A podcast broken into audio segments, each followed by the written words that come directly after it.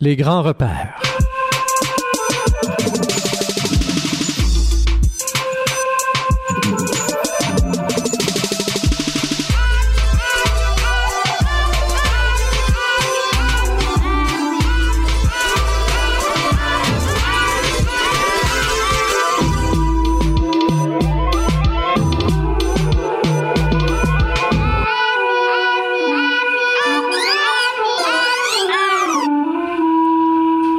Bonsoir tout le monde, bienvenue à l'émission Les Grands Repères. Rémi Perra avec vous derrière le micro.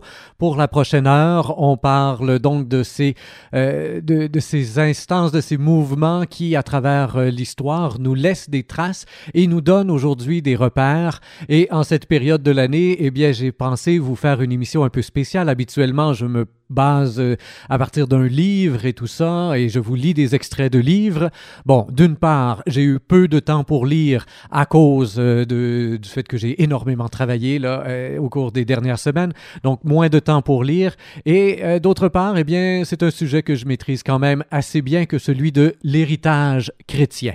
On sait que c'est, peu importe les croyances évidemment que vous avez aujourd'hui, l'héritage chrétien est en soi évidemment un repère pour toute la société. Euh, c'est euh, la culture chrétienne qui a donné ce qu'on appelle aujourd'hui les droits universels des droits de l'homme. C'est la culture chrétienne qui ont donné euh, la liberté, l'égalité, la fraternité comme slogan en France, quoique au moment où on fonde la, la République française, on coupe justement avec euh, une Église qui elle-même peut-être avait oublié ses propres racines, hein, mais n'empêche que euh, ces, valeurs très profondes d'égalité, de fraternité et de liberté sont à la base trois, euh, trois valeurs profondément chrétiennes qui ont teinté finalement toute l'histoire de l'Occident à côté de toutes les dérives, là. mais c'est ça. Mais quand on regarde l'héritage, hein, un peu comme quand on regarde l'héritage de quelqu'un, oui, il y a des bons côtés, il y a des mauvais côtés, mais si on essaie, on essaie de prendre une distance, ben, on peut voir qu'il y a euh, dans l'héritage chrétien énormément de belles choses. Et c'est un peu là-dessus qu'on va se concentrer finalement aujourd'hui ensemble. En musique, pour euh, débuter le tout, voici pour vous euh, Beck. Euh, c'est de son album Sea Change. Voici la chanson Lost Cause sur les ondes du FM 95.5 CFX.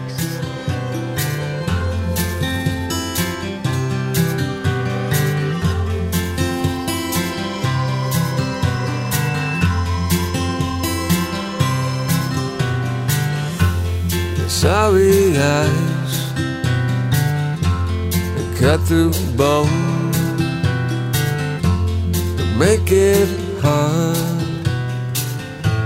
to leave you alone, leave you here, wearing your wounds, waving your guns. Somebody new, baby, you're lost, baby, you're lost. A lost cause. There's too many people you used to know. They see you coming, they see you go. They know your secrets, you know them town is crazy. Nobody cares. Baby, you're lost. Baby, you're lost. Baby, you're lost.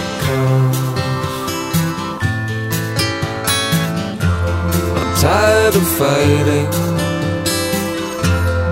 tired of fighting,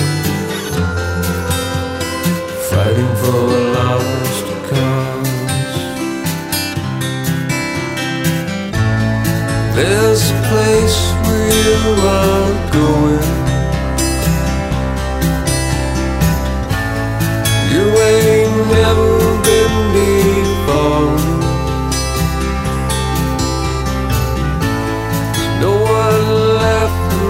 your back now.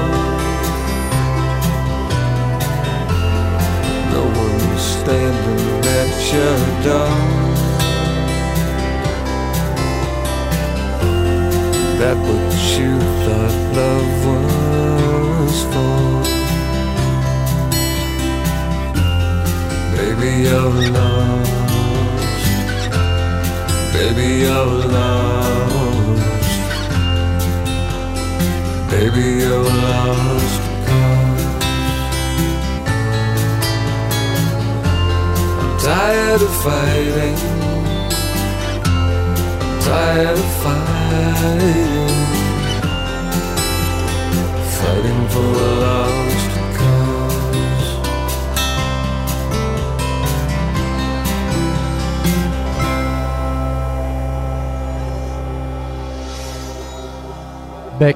sur les ondes du FM 95.5 CFLX. On vient d'entendre, comme je le disais, Lost Cause.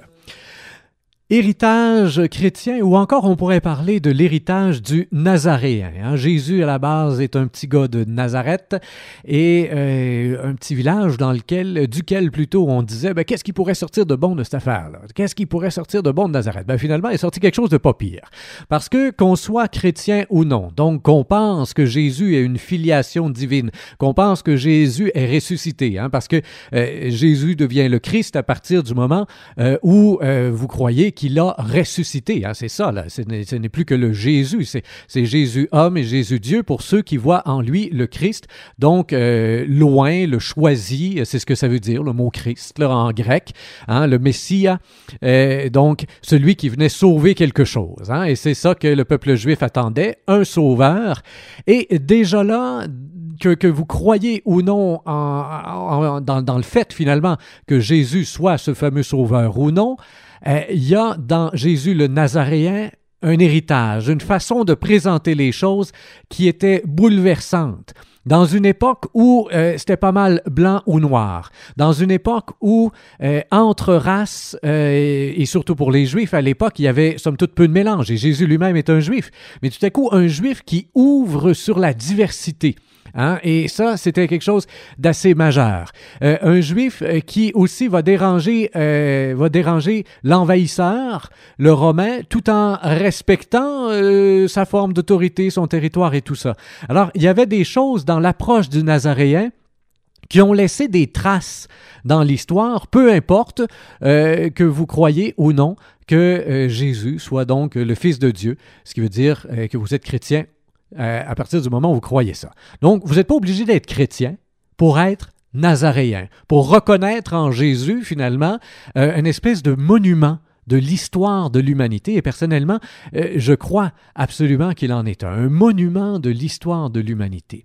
Parce qu'il a apporté des choses justement comme cet amour de la diversité, euh, qui est euh, absolument impressionnant parce que, entre autres, dans sa façon d'accompagner les gens, hein, ce qu'on nous relate dans les évangiles, bon, et les évangiles ne sont pas en soi à prendre au pied de la lettre. Et déjà là, il y a quelque chose d'intéressant dans le fait qu'on a dans la Bible quatre évangiles qui nous racontent les choses de manière différente. hein. Des fois, Jésus est tout seul en train de faire un événement, en train de marcher. Il marche en avant. Dans l'autre évangile, il marche avec. Et c'est beaucoup plus finalement le point de vue de l'évangéliste lui-même, hein, sa façon de, de nous, de, percevoir euh, l'histoire de Jésus, l'importance qu'il va y donner. Est-ce que pour lui, bon, c'est plus en groupe? Est-ce que Jésus était très communautaire ou s'il avait plus... euh, certains évangélistes vont mettre en avant la solitude, la prière et tout ça. Donc, chaque évangéliste, il va de sa propre... euh, de, son propre point de vue. Et ce qu'il y a de beau là-dedans, justement, c'est que c'est parfois contradictoire. Hein, on va nous raconter la même histoire de manière différente et on va avoir des points de vue différents sur la manière dont ça s'est passé.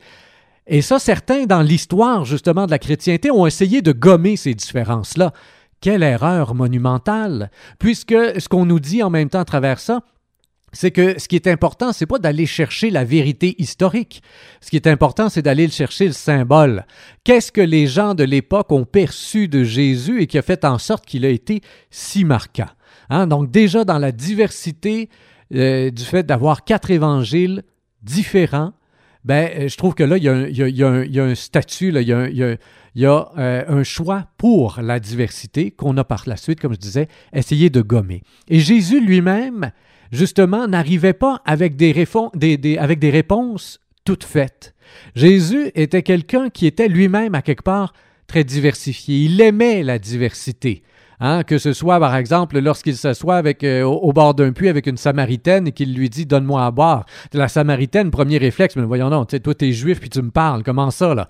Hein, On voit les clivages, le racisme, finalement, qu'on peut retrouver encore aujourd'hui un peu partout à travers la planète et ici même au Québec, assurément. Hein, on a souvent ce clivage facile entre Ben là, toi, t'es pas de ma couleur, t'es pas de ma race, t'es pas de ci, t'es pas, pas de ma gang. Pourquoi est-ce que tu me parles? Jésus, de lui-même, prenait les devants face à la différence et demandait, disait, ben tiens, j'ai besoin de toi. Hein, un peu comme, un peu comme euh, on a euh, déjà lu là, dans un des livres, dans une des émissions ici euh, au Grand Repère, hein, on a lu ce livre où euh, on parlait finalement d'implication sociale. Et j'ai un petit blanc de mémoire malheureusement, mais la phrase, hein, la phrase la plus importante euh, qui était euh, continuellement ramenée, c'était ça j'ai besoin de toi. Ben là, Jésus s'assoit au bord d'un puits euh, à côté d'une Samaritaine et lui demande à boire, une façon de lui dire ben, j'ai besoin de toi, hein, même si on n'est pas de la même race, même si on n'est pas ensemble. Et puis il, va finir par lui dire, tu sais, au final. C'est pas en Samarie que ça se passe, c'est pas dans le temple de Jérusalem que ça se passe, c'est au cœur de chacun. Hein, viendra le jour où on va adorer Dieu en vérité.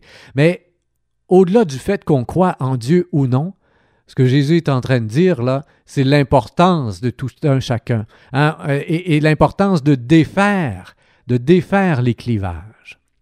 Au-delà de ça, dans son accompagnement justement au cas par cas, et, c'est une chose que j'aime énormément et qui a souvent été mal comprise, je trouve, euh, dans, toutes les histoires de Jésus qu'on nous propose, soit qu'on penche d'un bord ou de l'autre. hein. On penche soit du côté de la rigidité que Jésus a parfois proposé, ou alors du côté de la souplesse. Et ça nous donne parfois des églises euh, qui sont plus de droite, très rigides, et puis voilà, les lois, les ci, les ça. hein. Jésus a dit tac, tac, tac, il fallait les respecter. Et de l'autre côté, ben, on a une église ou des églises de gauche qui, elles, ils vont plutôt justement vers la souplesse et comme Jésus hein, invite les gens euh, à moins de rigueur. Et pas- Mais justement, Jésus, apparemment, lui, a fait les deux.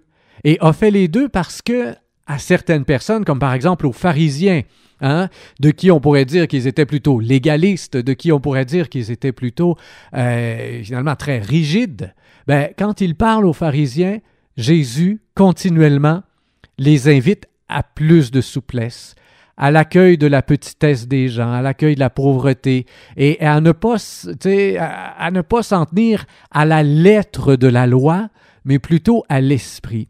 Et quand, par exemple, il y a une pécheresse là, qui vient et euh, qui pleure sur les pieds de Jésus, là, tu sais, et puis qui lui lave les pieds avec ses cheveux et tout ça. Et puis là, tu as des pharisiens qui sont là autour à table avec lui, puis qui sont scandalisés parce qu'il se laisse toucher par une femme impure, une pute. Et, effectivement, ça peut être scandalisant. Aujourd'hui, on regarde ça des fois un peu de haut, on réalise pas à quel point ça pouvait être scandalisant. Simplement parce que le mot prostituée, parfois, est, un peu plus joli, ou je sais pas trop. Mais vous imaginez, là, chez vous, là, dans votre maison, le patriarche qui est là, ou un homme de bien, que vous respectez hautement, là, il y a une pute qui rentre. Une pute qui rentre, elle se met à terre, puis elle pleure sur ses pieds. C'est complètement hallucinant. Et, la personne se laisse faire. Et là, tout le monde est scandalisé de ça. Et là, il va y dire, bon, mais toi, là, quand je suis arrivé ici, tu m'as pas lavé les pieds, hein? Chose qui était normalement une tradition d'accueil, hein? Évidemment, on marche en sandales un peu partout. Euh, des, ce sont des pays qui sont extrêmement poussiéreux. Quand on rentre chez quelqu'un, il était de mise, effectivement, de demander est-ce que ses pieds soient lavés, soit qu'on lui lave les pieds nous-mêmes, ou alors euh, on, on laisse, euh, on laisse un serviteur le faire, mais on va laver la personne. Dis-moi, je suis arrivé chez vous, tu m'as pas lavé les pieds, tu m'as... Elle, elle est rentrée, elle a pleuré, elle a lavé ses pieds, mes pieds, elle a lavé mes pieds avec ses larmes. Et puis après ça, elle les a essuyés avec ses cheveux, puis là, elle les embrasse. Ah, mais c'est absolument extraordinaire. Alors, d'un côté, il invite les pharisiens attachés au pied de la lettre. Eux, tout ce qu'ils voyaient, c'était un homme qui se laisse toucher par une femme impure ne peut pas manger par la suite sans y aller d'une ablution complète. Hein? Mais lui les invite à voir l'esprit de la lettre. Comment il est important d'accueillir la souffrance d'une personne qui vient pleurer à nos pieds? Ah, c'est complètement différent. Donc, d'un côté, il les invite à la souplesse, et après, de l'autre, il dit à la femme, Femme, tes péchés sont pardonnés, va et ne pêche plus.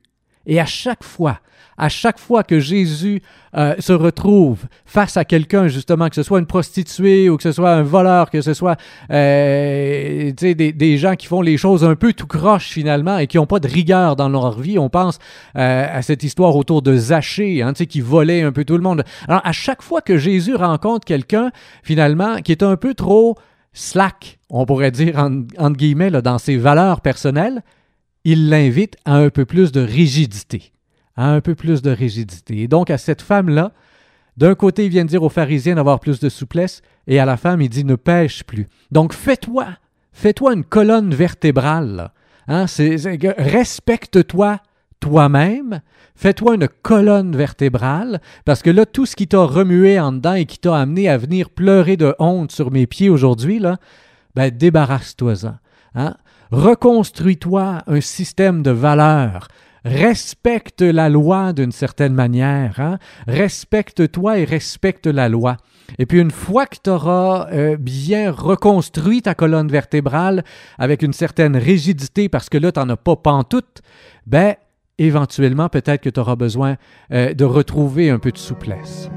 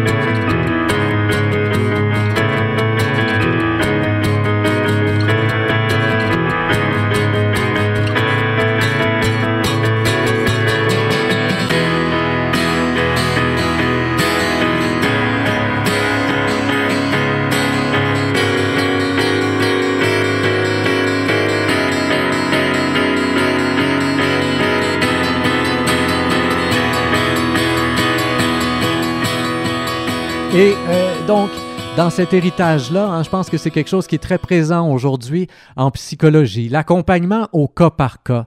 Comment on voit qu'il est difficile hein, euh, d'avoir des solutions toutes faites pour tout le monde. Et Jésus n'arrivait jamais avec des, des solutions toutes faites pour tout le monde. D'un côté, la rigidité, si on en a besoin, et de l'autre, la souplesse, si on en a besoin. Mais toujours, toujours prendre le temps de voir qui j'ai devant moi, toujours prendre le temps de voir quel est le prochain pas qu'il doit faire pour son épanouissement. Hein? Et quand arrive, par exemple, cette, histoire-là du jeune homme riche, dont vous avez peut-être déjà entendu euh, parler, là, donc un jeune homme riche qui vient voir Jésus puis qui lui dit, bon, qu'est-ce que je dois faire là, pour avoir le royaume? Là, bon, qu'est-ce que je dois faire pour... Bon, eh bien, tu respectes les commandements. Première chose que Jésus lui dit, c'est tu te fais une colonne. Hein? Ça commence par ça. Il faut se faire une colonne. Il faut avoir quelque chose qui nous tient debout. Hein? Un peu comme un tuteur, finalement, qu'on va mettre à côté d'un arbre. hein. L'arbre est là, il est tout jeune, il est frêle, il n'y a pas, d'autres arbres autour pour le soutenir. Ben, on va lui mettre un tuteur. Fais-toi une colonne, respecte les règlements respecte les lois. Hein, c'est la première chose qu'il lui dit. Puis là, le jeune homme, il dit, ben, ah, c'est correct, ça, je le fais pas mal euh, depuis que je suis né. Là. Et puis là, euh, c'est écrit dans l'Évangile, ben là, Jésus l'aima. Quand Jésus aime quelqu'un, ça veut dire qu'il va y brasser à la cage, hein, qu'il va le mettre en marche. Et là, il lui dit, ben, correct, tout ce que tu as, donne-le aux pauvres, viens et suis-moi. Et le petit, euh, là, le jeune homme riche, hein, qui avait beaucoup de richesses, ça le saisit, puis il part. Moi, je suis convaincu d'une chose, c'est que cette parole-là n'est pas restée lettre morte. Hein, si on s'imagine éventuellement euh, ce jeune homme, hein, ça vous est peut-être déjà arrivé dans votre vie d'entendre une parole qui vient vous saisir et qui vous invite à un certain dépouillement, justement. Et vous savez, parfois, hein, au-delà de ça, des fois, c'est au travail. On est tant et tellement investi dans notre travail, mais on ne s'écoute pas. Puis là, là, il y a des gens qui nous le disent. Là, de mieux d'arrêter. Il y a des petites lumières rouges qui clignotent un peu partout. Il y a peut-être un burn-out qui s'en vient et tout ça. Là, il y a des phrases comme ça qu'on entend, mais auxquelles on résiste sur le coup. Mais éventuellement, un mois, deux mois, six mois plus tard, c'est là que cette parole-là vient faire son effet. Il y a une graine qui est semée. Et je suis convaincu que là, hein, pour ce jeune homme riche, dans cette parabole du jeune homme riche, ben, on a ça. hein. On a donc un jeune homme qui avait toute sa colonne vertébrale et à qui on arrive maintenant, à- on invite maintenant à aller au-delà, hein, à, maintenant apprendre le partage euh, et euh, le dépouillement. Puis après ça, ben, il y a d'autres saisons. Ah, moi, je vois ça beaucoup dans la nature. hein. Je, suis, bon, personnellement contemplatif. J'aime bien voir dans, dans les cycles de la nature, justement, hein, comment un arbre, un pommier, qui peut reprocher à un pommier d'être plein de pommes? Hein, il y a des moments dans notre vie où on a justement toute cette abondance absolument extraordinaire. On en a presque trop et on en a parfois même trop. Carrément, un arbre avec des centaines et des centaines et des centaines de pommes dans le même arbre. C'est complètement hallucinant. Hein? Mais, cet arbre-là est appelé au dépouillement à partir du moment où la sève monte plus pour nourrir les pommes en question. Et s'il restait attaché à ces pommes, ben, il va pourrir avec, ça finit là. Hein? Donc, il faut que les pommes tombent, il faut que les pommes soient cueillies, il faut que les pommes aillent donner la vie ailleurs. Et lui, ben, après ça, passe à travers l'hiver. Et il a l'air tout nu pendant un certain temps. Et éventuellement, ça ne veut pas dire qu'il est là meilleur. Hein? On a souvent vu ça euh, d'un point de vue euh, de la spiritualité, que le moment du dépouillement est, est un moment euh, plus important que le reste. C'est vrai, puis c'est pas vrai. Hein? Le moment du dépouillement est important. Il faut savoir rentrer dedans et vivre cet hiver, vivre un moment peut-être un peu plus aride, où on se retrouve dans le calme hein, de l'hiver, et puis on se retrouve où tout est un peu plus ralenti. On va se centrer un peu plus sur nos besoins, on va refaire, on va recharger nos batteries. Mais pourquoi on recharge nos batteries? Pour qu'au printemps suivant, il y ait des petites fleurs qui poussent, pour éventuellement faire d'autres pommes et encore plus de pommes que l'année précédente. Hein, c'est ça qui est extraordinaire dans ce cycle des saisons, c'est que ça ne s'arrête pas. Et quand Jésus invite quelqu'un comme ça au dépouillement, mais ça ne veut pas dire qu'après ça, il n'y aura pas une, une, une autre saison d'abondance, absolument pas. Mais là, ce qu'on voit, c'est que là où tu es rendu, au cas par cas, là où toi tu es rendu dans ta vie, c'est ce qu'il dit au jeune homme riche, eh bien, puisque tu as tout ça, ben, ton prochain pas, c'est celui-là. C'est un des héritages absolument extraordinaires de ce Nazaréen, cette capacité de pouvoir analyser qui est devant moi et d'y aller au cas par cas.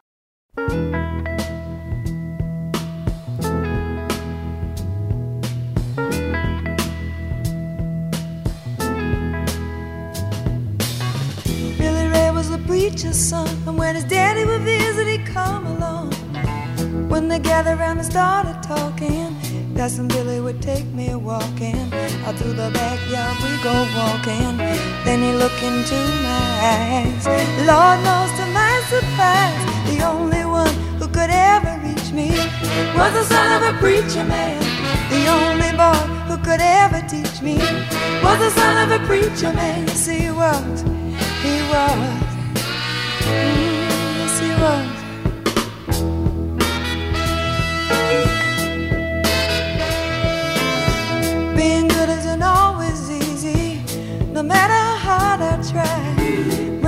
Started sweet talking to me, You come and tell me everything is alright. He kiss and tell me everything is alright. Can I get away again tonight? The only one who could ever reach me was the son of a preacher man. The only boy who could ever teach me was the son of a preacher man. Yes, he was. He was. Lord knows he was. Yes, he was.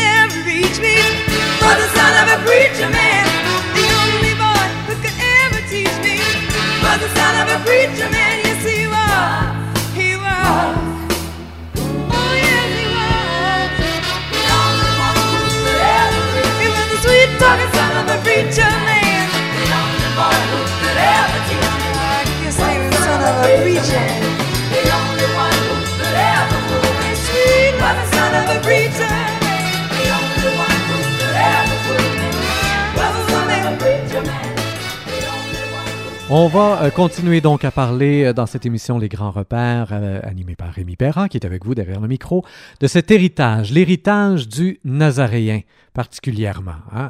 Euh, au- on vient de parler donc de cette importance du cas par cas, hein, de cette analyse du cas par cas. Un autre des aspects très importants de ce que Jésus a pu semer finalement au cours de sa vie, c'est la remise en question, cette possibilité de remettre en question l'establishment. Et là, évidemment, on pense spontanément euh, aux pharisiens, aux sadducéens, à ce qui était l'ordre hein, euh, à l'époque, et il ne s'est pas gêné pour remettre ça en question. Mais aussi, d'un autre côté, même avec Jean-Baptiste, qui lui attendait un sauveur bien particulier. hein. Les Juifs, en général, avaient euh, cette attente d'un sauveur qui allait finalement les sauver eux. En tant que peuple juif, ils espéraient quelqu'un qui allait euh, finalement, avec un épée, là, mettre les Romains dehors. Lui se présente tout autrement. Et qu'on y croit ou qu'on n'y croit pas, euh, il amène quand même une vision d'un Dieu qui est complètement différente. Et encore là, il vient brasser ce qui était établi dans la vision commune euh, et dans, cette vision guerrière, dans cette vision du pouvoir aussi continuellement. J'aime beaucoup euh, ce texte où à un certain moment, il marche avec ses, apôtres là, qui le suivent en arrière.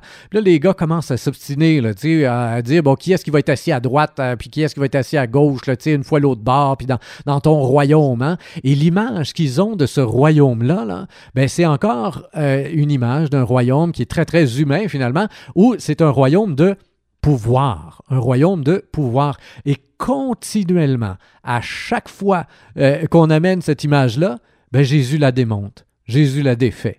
Hein? Et, dès la naissance, à quelque part, quand, Luc écrit euh, ce qu'on pourrait presque appeler ce poème de la nativité, hein, quand Luc euh, invente finalement ce poème de la, nat- de la nativité parce qu'il donne à Jésus un récit de naissance. hein? C'est très important à cette époque-là, il y a 2000 ans, quand on pense avoir affaire à un personnage marquant, ben, on lui donne un récit de naissance euh, fabuleux dans lequel vont intervenir les anges et tout ça. Euh, on l'a fait pour Alexandre le Grand, on l'avait fait euh, ailleurs dans le monde pour Bouddha lui pour Bouddha. Euh, on, un peu partout avec les grands personnages, on invente comme ça un récit de naissance. Mais on invente un récit de naissance finalement où euh, il y a quelque chose de flamboyant et d'extraordinaire qui arrive. Hein? Mais là, dans le récit de naissance qui est écrit et créé par euh, Luc, ben on a finalement euh, un récit où un petit garçon va naître dans un quartier pauvre, dans une, grange ou une grotte selon les versions, là, selon les traductions. Et tout nu finalement, avec un peu de paille, puis ça finit là, là. Et ça, là, c'est Dieu qui arrive dans un petit village qui, est- choisi comme étant le village de Bethléem, ce qui veut dire, euh, euh, le pain, le pain broyé, là. hein. Alors, euh, bon, du pain, qu'est-ce que tu fais avec ça? Comment tu fais pour faire du pain? Tu prends des, graines, puis tu vas les broyer. Hein, pour faire de la farine, puis tu vas le faire cuire. Bon, on peut pas avoir un plus beau, euh, plus juste présage, en fait, de poème, d'introduction finalement au fait que éventuellement Jésus va être broyé sur une croix. hein, complètement broyé. Et vous voyez qu'à chaque fois, finalement, qu'on lui amène cette image de tout-puissant, hein, parce que c'est l'image qu'on a de Dieu continuellement. Dieu, il y a 2000 ans comme aujourd'hui, souvent, est vu comme quelqu'un, quelque chose, que- que- quelque chose qui fait en sorte que une grosse baguette magique tout puissante qui peut tout, tout dévaster ou tout remettre en ordre en un tournement, en un claquement de doigts, et etc. Mais euh, c'est pas l'image euh, que Jésus a voulu laisser. C'est pas l'image qu'il a démontrée. Et donc, quand ses apôtres essaient de voir, là, qui va être assis à droite, à gauche pour régner finalement, hein, alors que là, là, il, il y a, il y a quelques semaines, quelques mois, euh, à peine, c'était des pauvres pêcheurs que Jésus a recueillis a, euh, à qui il a enseigné toutes sortes de choses, à qui il apprend l'amour du prochain et patati et patata. Vous voyez comment la nature humaine remonte. hein. À chaque fois, quand même, on a un peu l'impression d'être élu. Et à partir du moment où on est élu, eh bien, là, on pense qu'on va être meilleur que les autres, qu'on va recevoir, qu'on mérite un peu plus que les autres parce qu'on a tellement sacrifié, patati et patata. Non, justement, Jésus, lui, il revire de bord. Puis il dit, ben non, c'est pas à vous autres à décider. Et puis, au final, pas sûr personnellement. Hein? Quand je regarde finalement le modèle qui est proposé à la fois à Bethléem, hein, du petit garçon tout nu dans une grotte là, qui arrive, puis t'as, t'as un bœuf, un âne autour de tout ça. Ça, c'est, euh, c'est, c'est Saint François d'Assise qui a euh, amené ces aspects-là, hein, des animaux qui sont présents dans la crèche pour réchauffer le petit bébé. Mais voyez donc euh, un, un- un- un grand, un grand personnage. On crée un récit de naissance mais, mais dès ce qu'on a perçu finalement de Jésus fait en sorte qu'on ne peut pas lui créer un récit de naissance flamboyant où l'enfant se met à, à, comme à marcher en dedans de trois jours. Oui, on a un ange qui arrive, mais pour signifier la pureté, hein, pour signifier la pureté de la chose, l'espèce de pureté du personnage, cette candeur qu'il devait euh, dégager à cause de son amour pour tous, pour tout un chacun, pour les plus pauvres comme pour les plus riches. Hein. Il était, il s'est fait tout à tous, c'est ce qu'il voulait. Eh bien, on a symbolisé ça finalement par une petite naissance tout pauvre. Hein, et c'est là-dedans qu'on retrouve la royauté. Ah ben ça, c'est quand même assez impressionnant hein, de dire qu'on en arrive à créer un récit de, naissance dans lequel finalement on ne met pas tant que ça le personnage sur un piédestal. Hein, mais pas tant que ça, vraiment pas. Bon, oui, il y a des anges qui arrivent et on claironne, mais si on avait vraiment voulu le mettre sur un piédestal, ça aurait été bien autrement comme récit de naissance. On n'a qu'à regarder comment on dit que Bouddha est arrivé. Au, bout de, au bout de deux jours, je sais plus trop, il se mettait à marcher, puis quand il marchait, des fleurs qui poussaient en dessous de ses pieds. Hein? Alors quand on veut mettre euh, quand on veut mettre en évidence quelqu'un, c'est comme ça qu'on le fait. Donc, Jésus continuellement, auprès de ses apôtres, auprès des pharisiens, et, et dans le legs qu'il laisse, il remet en cause l'establishment et le désir de pouvoir hein, qui est profondément ancré dans l'être humain. Il dit aux gens, mettez-vous au service de. Hein, au service de. Et encore là, quand on pousse justement au moment où euh, il est avec ses apôtres vers la fin de sa vie, tout juste avant d'être tué, hein, eh bien là, il y a cette fameuse scène, Jean qui nous propose hein, une scène où il aurait lavé les pieds de tous ses disciples. Encore une fois, hein, il n'y a pas si longtemps que ça, il se faisait laver les pieds par une pute. Et puis là, après ça, il se revire de bord et lui-même va laver les pieds en disant au monde, ben là, vous voulez que celui qui veuille être le premier parmi vous se mette au service, se mette au service de. Parce que c'est comme ça. Hein? C'est en finalement en redonnant aux autres que vraiment on devient plein. Et donc il amène une conception complètement différente et il remet en cause l'establishment, le pouvoir, la façon de concevoir le fait d'être euh, avec les autres. hein. Alors qu'on voit souvent l'image du leader comme étant celui qui, qui tire tout le monde ou qui décide ou qui est, euh, bon, qui, est- proche de la dictature pratiquement. Faites ce que je dis et au final, euh, ça finit souvent par faites ce que je dis et faites pas ce que je fais. Et c'est ce qui a fait en cause. hein, c'est ce qui a fait en sorte plutôt que euh, au niveau de l'Église elle-même, en outillant les gens, en éduquant les gens, parce que Jésus a invité finalement à prendre soin des pauvres et en faisant ça, en faisant ça, puis on a bien vu qu'à travers l'éducation, on allait chercher quelque chose de bien. Mais en outillant les gens, on a donné aux gens la capacité de remettre l'establishment de l'Église en cause. Fort heureusement. Fort heureusement, parce qu'à un certain moment, ben, il y a eu des dérives complètement hallucinantes où justement euh, l'Église était rendue tant et tellement puissante qu'elle oubliait complètement, et c'est encore le cas parfois aujourd'hui, d'être au service de. Hein? Et ça, ben, c'est à même l'enseignement euh, euh, du Nazaréen, finalement, et ça fait partie de, de cet héritage de développer, d'enseigner, de développer l'esprit critique chez quelqu'un pour faire en sorte qu'il puisse éventuellement te remettre en doute toi-même si tu ne fais pas, si les bottines ne suivent pas les babines, comme on dit euh, si souvent dans nos sociétés.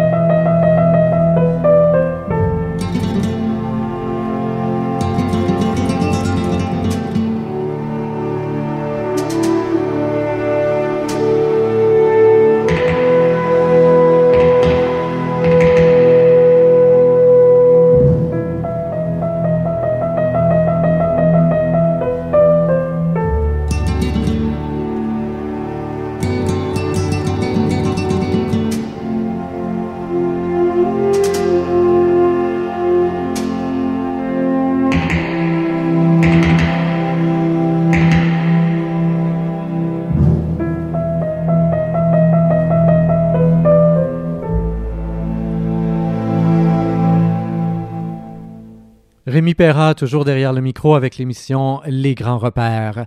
On va maintenant continuer de, de se pencher finalement sur cet héritage, l'héritage du Nazaréen. Et euh, il y a là-dedans aussi le désir d'implication sociale, un désir de changer la société dans laquelle on vit euh, par l'aide aux pauvres tout particulièrement, par l'éducation, par ci, par ça.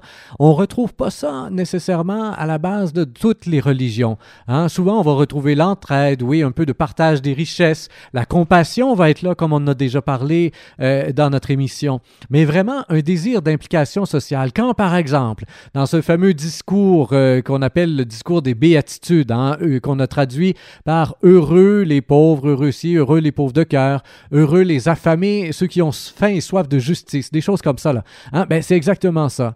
Euh, Il y a une traduction de André Chouraki que personnellement j'aime bien, où il va vraiment à la racine des mots là, euh, qui, qui sont écrits. Et il, il dit que c'est bon, plutôt que heureux, là, il faudrait plutôt le traduire par en marche. En marche les pauvres de cœur. En marche ceux qui ont faim et soif de justice. Hein? Et c'est exactement avec des phrases comme ça, finalement, qu'on motive les gens à s'impliquer à se mettre en marche. Et il y a continuellement dans l'histoire du Nazaréen, donc, cette notion de prendre le plus petit. Il en parle au niveau des enfants. Vous savez, aujourd'hui, quand on vit dans une société où euh, on passe depuis euh, quelques années en revue le fait que euh, est entouré d'enfants rois. Hein, et une fois qu'on est rendu grand, puis qu'on regarde les enfants qui sont là aujourd'hui élevés, mais on trouve qu'ils ont donc tout ce qu'ils veulent, puis etc., puis etc. Ben, fait qu'on vit dans une société où l'enfant, finalement, jouit d'une place comme il a rarement eu dans l'histoire de l'humanité. Hein, si on est capable de prendre un peu de distance par rapport à ce qu'on vit en Occident, particulièrement euh, depuis l'après-guerre, donc euh, depuis 1960, mettons, là, vraiment, où là, euh, on a le, boom, la richesse et tout ça, ben, on voit que euh, l'enfant aujourd'hui tient une place comme il a rarement eu dans l'histoire de l'humanité. Ben, si on recule il y a 2000 ans, justement, ben, les pères avaient droit de vie ou de mort, surtout dans l'Empire romain. hein. un père avait droit de vie ou de mort sur ses enfants. Ça finissait là. Un enfant, c'était pas encore vraiment quelqu'un. hein. Et, lui, au contraire, Jésus continuellement va prendre le plus petit, va prendre les enfants, laisser venir à moi les enfants et tout ça. Et ça a fait en sorte de, de créer cette sensibilité-là, finalement, chez ceux qui l'ont suivi par la suite. Euh, ça a fait en sorte qu'on a pris soin des enfants. On a créé les orphelinats, on a créé des choses qui, à la base, n'existaient pas. Avant, euh, bon, ça courait dans les rues et ça finissait là. En Inde, des enfants qui étaient abandonnés étaient plus souvent récupérés par euh, les... euh, par les gangs de rue que par des orphelinats, jusqu'au moment où justement, hein, on a euh, des communautés chrétiennes qui se sont mises ensemble pour prendre soin des enfants de la rue. On a des communautés chrétiennes qui se sont mises ensemble pour prendre soin des gens qui mouraient dans la rue, Mère Teresa par exemple. Et c'est suite à ça qu'on a tout à coup, euh, dans le sikhisme, on a tout à coup, euh, même dans l'hindouisme, des gens qui se réveillent et qui se disent, ben c'est vrai qu'on pourrait prendre soin de ces gens-là. hein. Donc, il y a, y a cette importance du plus petit, du plus pauvre, à qui on va donner finalement, on va essayer de donner euh, à peu près les mêmes chances. On va essayer euh, finalement de faire en sorte qu'il puisse avoir une bonne vie parce qu'il est tout aussi important hein, que le plus petit, que le plus grand parmi vous se fasse le plus petit. Encore une fois, hein, ça rejoint ça. Mais donc, il y a ce désir d'implication sociale qui est suscité par la foi elle-même. Hein, et, par tout ce que Jésus va dire finalement en regardant, ben, soyez attentifs, soyez attentifs aux pauvres. Et qui est mon prochain? Qui est mon prochain? C'est pas nécessairement celui qui est de la même couleur que moi, il n'est pas nécessairement celui qui est euh, de la même religion que moi. C'est c'est celui qui, au final, va reconnaître euh, que je suis dans le besoin. Hein? Ou c'est moi qui sera mon prochain, ben c'est celui dont je reconnaîtrai que là, là, tout de suite maintenant, là, il est dans le besoin et que je me dois, à quelque part, d'intervenir hein, pour me porter à son secours. Alors, il y, a, il y a cette très belle histoire qu'il raconte à un certain moment en disant justement à quelqu'un qui lui demande mais qui est mon prochain? Hein, puisqu'il venait de dire aime ton prochain comme toi-même. Ce qui veut dire déjà de s'aimer à la base c'est important mais aime ton prochain comme toi mais qui est mon prochain? Puis là il raconte une histoire où là tu as un juif qui est attaqué puis là tu as un pharisien qui passe à, co- à- côté il s'en occupe pas il laisse là blessé parce que s'il s'occupe d'un blessé il pourra pas aller faire ses prières au temple. Puis là tu en as un autre qui passe et qui le laisse là aussi. Puis au final c'est un samaritain hein, donc un moins que rien finalement quelqu'un d'une autre race là tu sais qui passe à côté, qui le prend, qui soigne ses plaies, qui l'amène dans une auberge, puis qui dit à l'aubergiste, ben tiens, tu peux-tu continuer de le soigner, moi, faut que je continue ma route, mais mec, je repasse, je te payerai ce que ça m'a, ce que, t'as- ce que ça t'a coûté pour prendre soin de lui. Hein, alors prends-en bien soin, s'il te plaît. Et qui est son prochain, finalement? hein? Qui a été le prochain de celui qui était dans le besoin? Et là, évidemment, ça vient choquer. Ça vient choquer encore une fois l'establishment, hein, qui, eux autres, parce qu'ils respectent la lettre de la loi, s'imaginaient finalement qu'ils étaient purs et qu'ils étaient beaux et tout ça. Hein, et lui est en train de leur dire non. hein, il faut des fois savoir se mettre les deux mains dedans pour sortir quelqu'un de la dèche, peu importe qu'il soit de votre race, de votre religion ou non. hein. Il provoque finalement ce désir d'implication sociale en disant qu'il va être plus important de s'occuper de celui qui est blessé, de celui qui est dans le besoin, que de respecter finalement les dévotions au temple. Ah, ah ben voilà. hein. Ça, c'est quand même quelque chose d'assez révolutionnaire au moment où il le dit.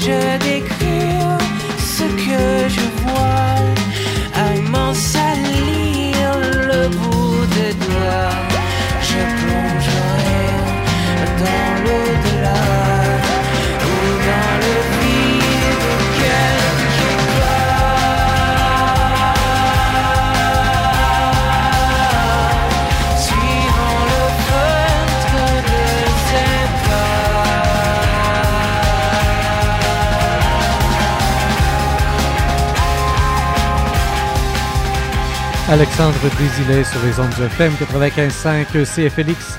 On vient d'entendre euh, la chanson L'éphémère.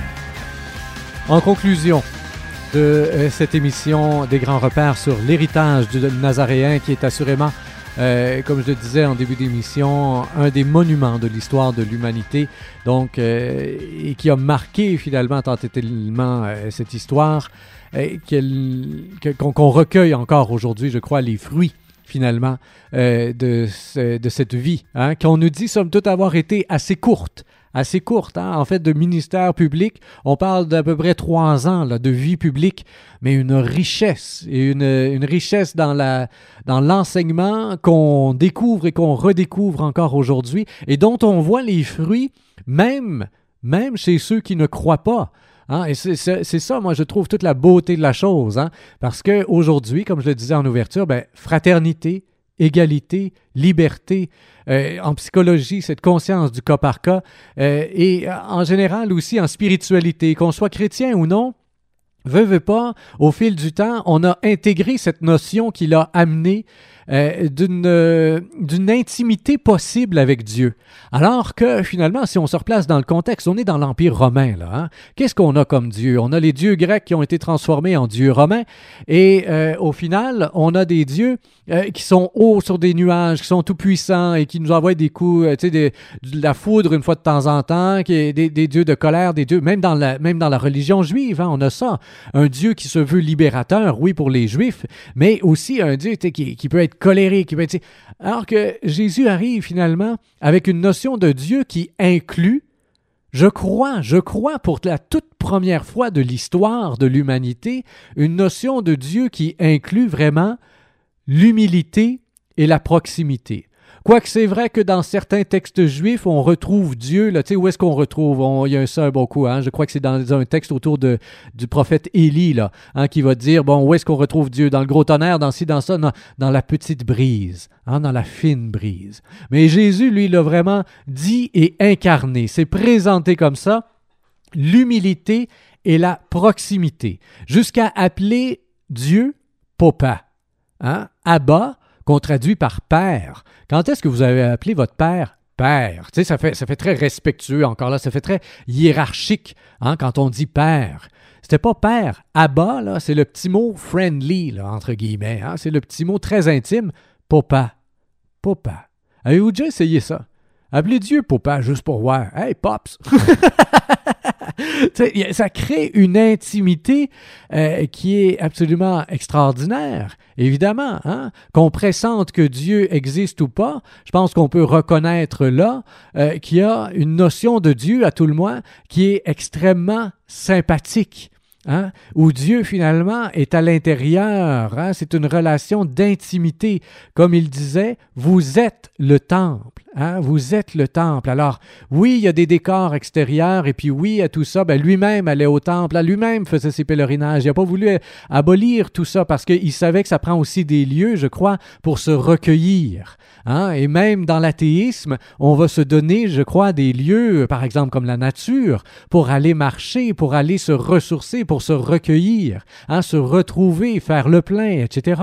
On a besoin de ça. Mais au-delà de ça, ben, je pense que c'est justement parce que nous sommes le temple individuellement, nous sommes le temple et c'est ça la révolution que lui apporte. Hein? C'est pas l'important, c'est pas le temple de l'externe, c'est l'important, c'est de trouver un lieu où on va pouvoir ressourcer, renouveler ce qu'il y a à l'interne, parce qu'elle est là la présence et qu'une fois qu'à l'interne on est plein, plein de quoi? Plein de nous-mêmes, un but de nous-mêmes Non, justement. Hein, dit bon pour se détourner finalement de ce nombrilisme avec lequel on peut vivre, ben, assurez-vous que Dieu soit extérieur à vous. Hein? C'est quoi les deux plus grands commandements qu'il laisse?